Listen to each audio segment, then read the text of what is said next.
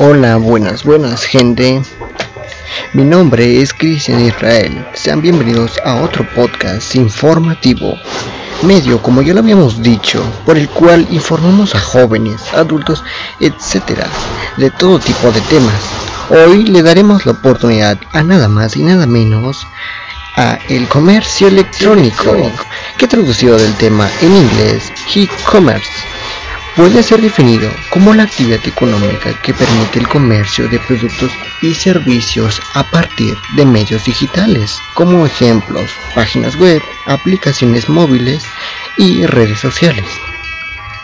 Escuchen aquí algunas características del comercio electrónico.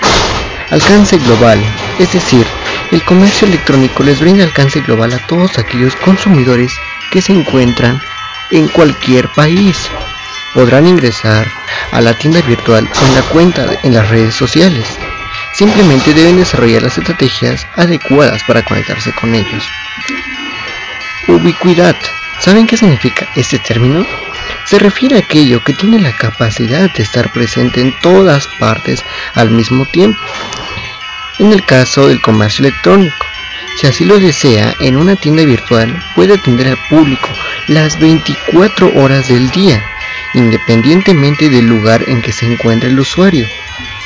Interactividad es otra de las características del comercio electrónico, que fomenta una retroalimentación constante entre los consumidores y las marcas.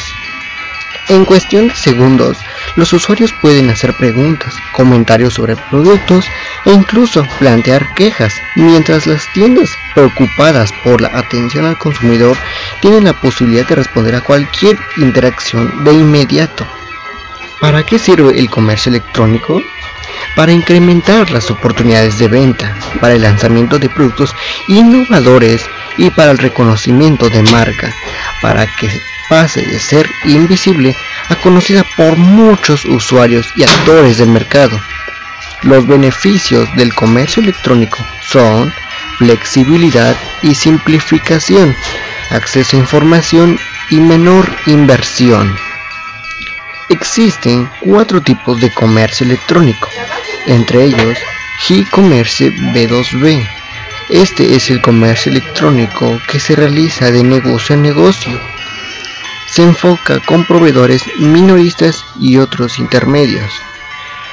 E-commerce B2C. En español significa del negocio al consumidor. Como usuarios finales, este es con el que interactuamos cuando solicitamos un producto o servicio en una de nuestras tiendas virtuales favoritas. E-commerce C2C significa consumer to consumer consumidor a consumidor. Esto quiere decir que este tipo no es más que la migración al ámbito digital de las ventas del garage, los mercados vecinales o simplemente de la comercialización directa entre dos o más particulares. Y por último, e-commerce G2C. Cuando nos referimos a las siglas G2C, hablamos del gobierno al consumidor, abarca todas aquellas transacciones, compras y pagos que un ciudadano puede realizar ante sistemas en línea del Estado. ¿Cuáles son las mejores plataformas de comercio electrónico? Para comercializar de manera electrónica existen diferentes alternativas y una de ellas es a través de plataformas que sirven de intermediarias entre emprendedores, productores, comercios y su público objetivo. Spotify, esta plataforma desarrollada en Canadá, ofrece alojamiento, creación en sitios web, herramientas de marketing y otros complementos a cambio de un pago mensual. PrestaShop. Esta plataforma te permitirá crear tu tienda virtual a través de una interfaz intuitiva y sencilla que cuenta con más de 4.000 plantillas de diseño. Además, PrestaShop te lanzará con miles de proveedores. WooCommerce. Este plugin de código abierto está específicamente diseñado para los pequeños, medianos y grandes comerciantes online que operan en WordPress. Tienda Nube. Esta plataforma es líder de e-commerce en América Latina. Ofrece integraciones con Instagram y Facebook, además de convenios con medios de pago y envíos de la región. Sus planes de pago comienzan en 339 pesos argentinos. Bueno, ya por último tenemos ventajas y desventajas del comercio electrónico. Ventaja, no pararse en largas filas para realizar una compra. Ventaja y desventaja, es más fácil comparar precios. Hay varios motores de búsqueda de compras y sitios web de comparación de compras que ayudan a los consumidores a encontrar los mejores precios. Mientras que los compradores aman esto, los vendedores lo encuentran demasiado restrictivo, ya que muchos de ellos consiguen ser filtrados fuera del conjunto de la consideración del consumidor. Ventaja, tienen acceso a tiendas ubicadas lejos del comprador, especialmente para las personas que no están situadas en los principales centros urbanos, esto puede ser una gran ventaja. Del mismo modo, el comercio electrónico abre nuevos mercados a las empresas de comercio electrónico.